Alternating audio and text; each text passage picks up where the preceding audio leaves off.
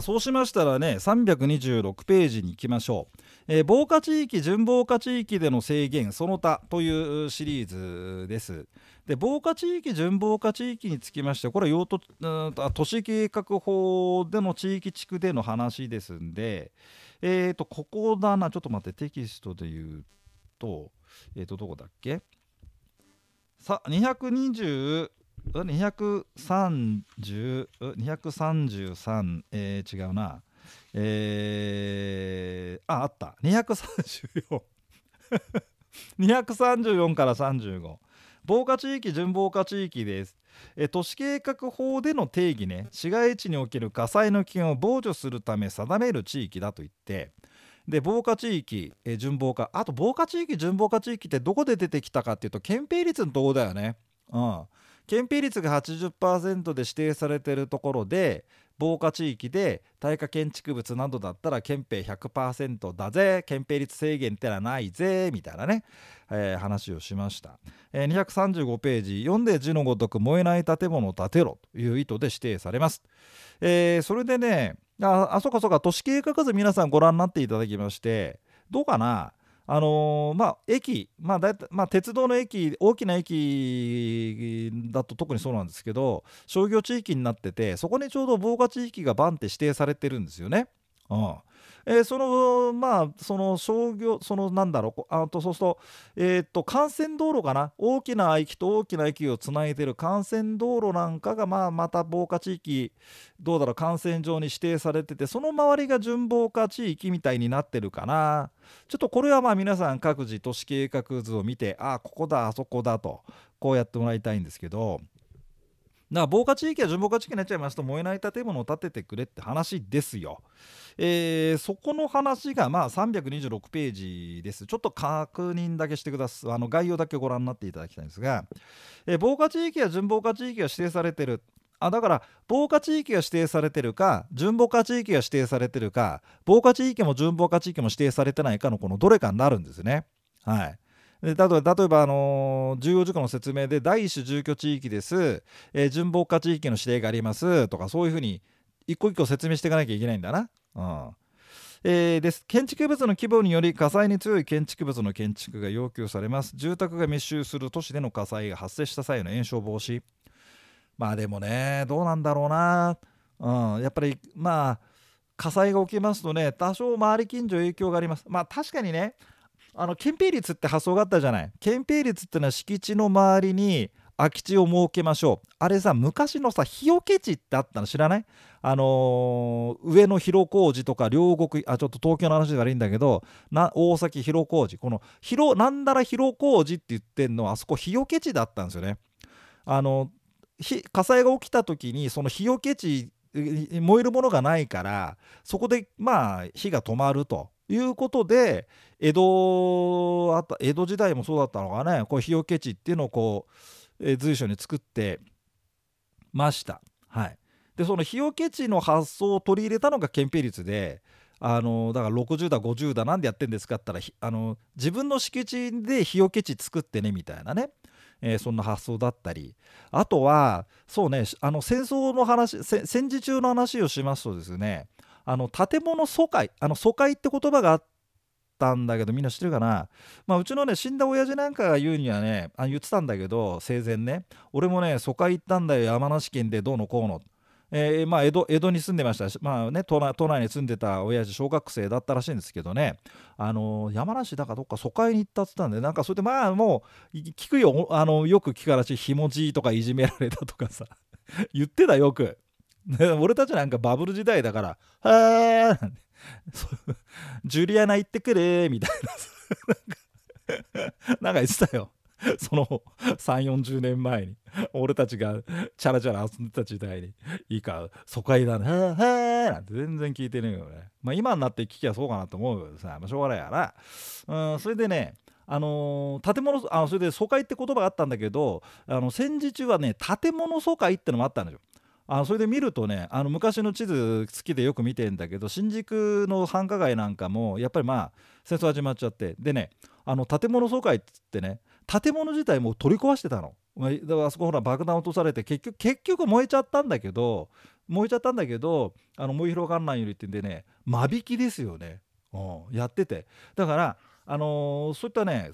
広小路みたいなのは作ってたんだけどみたいなことありますけどはいその辺はまた皆さんネットで調べてもらえればと。いうことでねそれでねあのー、東京の話をしますとですねもう随分ね火事でやられちゃってるんですよ。あの江戸時代ですと400年ぐらい前の話かな明暦の大火とかさあとは八百屋お七の火事ですとかね行人坂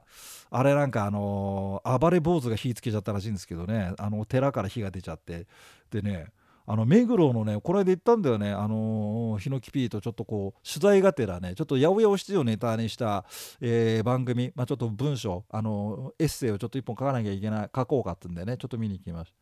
であそこからどこまで燃えちゃったんだって調べたら目黒東京の西からですねなんかね北千住辺りまで全部燃えちゃったってまあ相当すごい。放火で一番燃えたのがあれだ。なんかベストキロベストって言ったらいいのかね。うん。あのー、この江戸から江戸から比べますとあの放火で燃えた広がったのは一番多いのは行輪坂火事って言ってましたねそんな感じ。まあ、明暦の大会で江戸城も燃えちゃって以来天守閣が再現されずにというんで今、あのー、皇居、まあ、江戸城跡地行きますとですねあの下の台だけありますよね。なんか中途半端なピラミッドみたいなだけ残ってますけどね、えー、そんなわけ。えー、320防火地域または準防火地域建築物はうんぬんかんちょっとこれ長いんです。でこれが試験に出るか分かりませんのであそうか防火制限があるんだなと。で逆にねあの逆にというかあの宅建で話でするとその防火地域に指定されてますよって言った時に建築コストがかかりますよってのはちょっと言った方がいいかもね。うん、防火地域ですんで耐火建築物などの建築が要求されちゃってますんでうんと準耐火とかさまあ耐火や準耐火じゃない建物と比べればやっぱ高いんですよね。何割かアップするっつったな、うん、でもそういうのを建てなきゃいけません。それだからでも防火地域で耐火建築物などを建ててくれればさ建蔽率緩和しますよ。要はさあの敷地内の日よけ地を少し無視していいですよ。なぜならば耐火だからと。でも結局建物が密集しちゃうんだよね。で耐火建築物という名のビルでありましてもビルの中身が燃えるじゃんソファーだの布団だのなんかそういったのがさ。うん、でビルビル自体はね燃えないにしてもとかってあってでもまあそういうこと。でもさやっぱしょうがないんじゃないかな。あの密集して住んでるということ。と東海で密集して住むということはまあそういったこともある。だからなるべくねまあないのが一番いいんだけどもし万々万が一ってことで、えー、耐火性を要求しているのがこの防火準防火です。はい。ということでどんなところに指定されてるかっていうと人や物が多く集まってくるところ。うん、経済活動が活発なところは防火その周りが準防火。まあまあ戸建て住宅街で比較的のんびりしてるかな。建蔽率なんかもね50とか40だよっていうと防火や準防火がなくてもね敷地内に日よけ地がありますんでねみたいなね。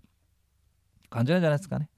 えー、327ページの屋根外壁防火度ですが外壁のところ試験で出てまいりますたまに、えー、外壁が耐火構造。え、要はまあ耐火建築物でしたら外壁は耐火構造、まあ、燃えません。うん、ですんでその場合だったら臨地境界線にピタッと。なんでこんな規定があるか、まあ、検費率100%ってことになっちゃえばね、あ100%っても、やっぱりあの敷地に少し周りに空間がありますよ、ビルとビルの間。あれやっぱり人が入って作業するっていうんで、本当に100%できないらしいです。だって、入れない人はね、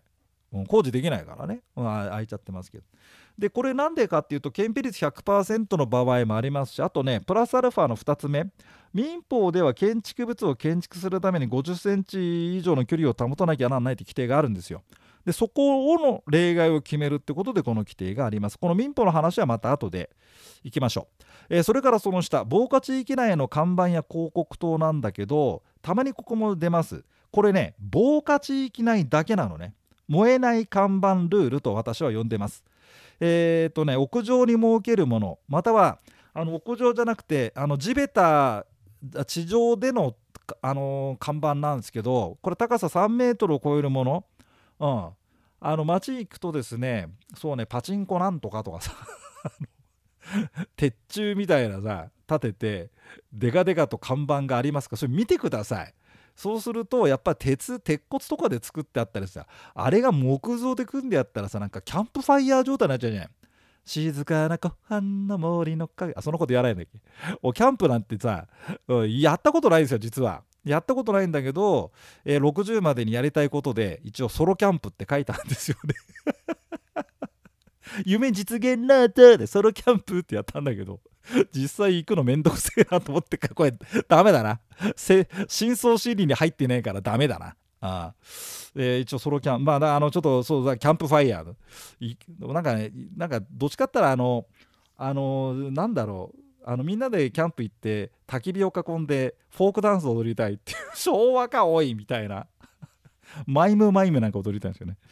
えー、話を戻して防火地域内に入れる看板の広告と、えー、屋上で建築物の屋上に設けるもの。火火災っていうのはさあのバって火が出ますとまず屋根に燃えるじゃない。屋根。でしょ？火の粉が飛んでくるでしょ？ですからあのビルビルせっかくビル建てたのにビルの屋上にそのキャンプファイヤーの薪みたいな看板だったら燃えちゃうじゃないですか。だからまあコンクリートで覆うとかさ、まあ、鉄骨で作るとか燃えない不燃材料で作ってくれと。そんな話なんですね。えー、で銀座辺りなんか行けますとですね、えー、建築物の屋上広告だらけですんでちょっと皆さんあの行ったら見てみて。で昔さあの銀座4丁目でさあの晴海通り、うん、あの有楽町を背にしてさ晴海方面行った右側のビルの一番ビルの屋上に鈴木園子鈴木園子だっけ？あの白塗りの人、うん、あれ？なんだっけ？いたよねバーンとね。銀座 銀座の看板にえなんか白い女の人の顔がでっかいのがあるってんでキャッキャ騒ぎまして、えー、もうなくなっちゃったけどね、えー、それを使ってですね宅建ダイナマイトはこの防火地域の話をしたんですね。かなりふざけましてですね「えこんなところに顔がある。鉄板でできてる」とかね。えー、です。はい。防火地域内だとさらにこの燃えない看板ルールがあります。屋上の看板も火の粉が飛んできたら燃えちゃいますよ。えー、ただそれだけででかい高さ3メートル超の広告塔もまるっきり木造だったらキャンプファイヤーただこれ防火地準防火地域にはないっていうんですねちょっとそこのとこポイントでございます、えー、328ページ、えー、建築物が防火地域準防火地域にまたがってあこれ建築物がまたがってるのねあの敷地に建築物建ててで敷地のところなんだけどまあ調べてみたらさこっちが防火でこっちが準防火なんて時もあるんじゃない？で建築物をどっちかに寄せちゃって建ててんだったらいいんですけど建築物これこれ建築情報ですから建築物の話になってくる。まだがっちゃってたらこれ厳しい方なんて。うん。防火と準防火だったらめあのどれくらいまたがってるかじゃなくて厳しい方。まあこの防火準防火っていう性質考えれば、まあ、燃えない建物を建ててもらいたいという、まあ、随分やられちゃったんでね関東大震災とか東京大空襲とかで。はい。燃えちゃったでしょ。もう2回もう国破れて3狩りの状態でそっからね、うん、復興させたんだから相当すごいかなと思ってそ俺あのやっぱ終戦直後が好きなんですよね。あの時代。その自分が研究してるのは闇市とか。からどうやってっ国破れてサンガーリからどうやって道路を作ったんだどうやって地下鉄どうなってたんだとかそういうのが好きでさ、だからやっぱ敬意を表しますよね。その高度経済成長期持ってった。まあうちのうちの親父たちの世代親父よりちょっと上なのかな。あその辺の人たちのね奮闘ぶりってのはすごかったんだろうなと思いますけど、まあその彼らが作ったインフラの上で俺たちがなんか、うん、ただのほほんとね、うん、道路空いてていいなとかさうん、この建物喫茶店があっていいなお茶しよう先人たちが作ったものにただ乗っかっただけですけどね。えー、そんな風に思います。329ページはこんな感じでご覧になっていただければ。はい、えー、以上でございました。もうちょっと1個だけあもうちょいあと330ページまでちょっとやろうか。もうちょいだけ付き合ってください。330ページ331ページ。ここねあのー、防火壁等とかあちょっと防火壁等これねあのー、330ページの防火壁等ってところなんだけど厳密に言うとね防火地域や準防火地域の条文じゃないんです。そこのそこの条文そのグループではないんですよ。だけど防火つながりで防火地域準防火地域の関連でこれの選択肢が入ってくる時があるんでねここに入れたのよ。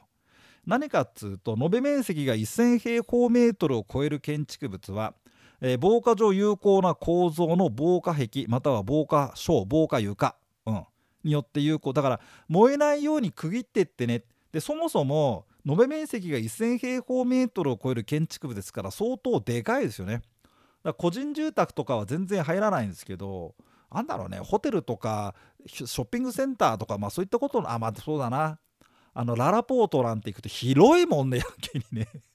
そう。何平何平方メートルあるんだかね。そうしたらばあのあの区画割りをして1000平方メートル以内でそれぞれ区画割りしてでそのその区画割りその前は部屋ですよね。そこのところで仮にさ火が起きてもその区画内で鎮火するようにってことでやってんじゃない？だからあの防火壁でさ隣の区画に行かないようにあとそれから上と下に行かないように床、うん、で自分の自分のそのスペースの上天井だけど上のスペースから見りゃ床ですから、うん、そこを燃えないように区切ってちょうだいよとは言ってるんですよね。うん。えただし次のいずれかの該当する建築物で、ね、耐火建築物または準耐火って、まあ、2番3番は試験出ないからいいですけどそもそもね耐火建築物とか準耐火建築物でしたら建物の構造自体が燃えない準耐火だったら燃えにくいってことですのでこの1000平米以内の区画ってこれはやんなくていいって言ってるんですよね。えですんでねあの大規模なショッピングセンター行っていただけるんですか？ララポートとかなんだろうあとなんだっけあってなんだっけコスコスコストコ？あれ？なんかあるあるでしょ。すまん。俺ねショッピングあんま好きじゃないんだよ。女性と一緒に行く買い物が一番嫌ですよね。つまんねえ。つまん家族で行くショッピングがつまんねえ。もう最低の夫ですけど。しょうがねえじゃんもう。もう年取ったから我慢するのやめたんですよね。まあ話を置いときますけど。ああいうとこ行きますとですね確かに区画割りしてませんだからこれなんだろうね大規模な木造旅館とかそんなんなってんのかね。まあそんな風にご覧になっていただければいいかなと。えー、それで331ページの方はその他とあります。えー、高層住居誘導地区、高度地区、高度利用地区、特定外区、景観地区、特例用水率、適用地区、どっかで聞いたけどすっかり忘れてますよね。はい、でこれが試験に出るっちゅう話じゃないんですが都市計画法でこうこうこういうなんだら地区決めますよとで能書きが入ってんじゃんで具体的には建築上でこうやって制限していますということをお伝えしたく、えー、331ページでございました。はい、えー、以上でございます、えー、では次はですね建築協定それから建築確認、えー、今度こそ最後になると思いますんでね。あのやりたい。332ページが次のお世話でね、えー、やります。どうぞお聞きください。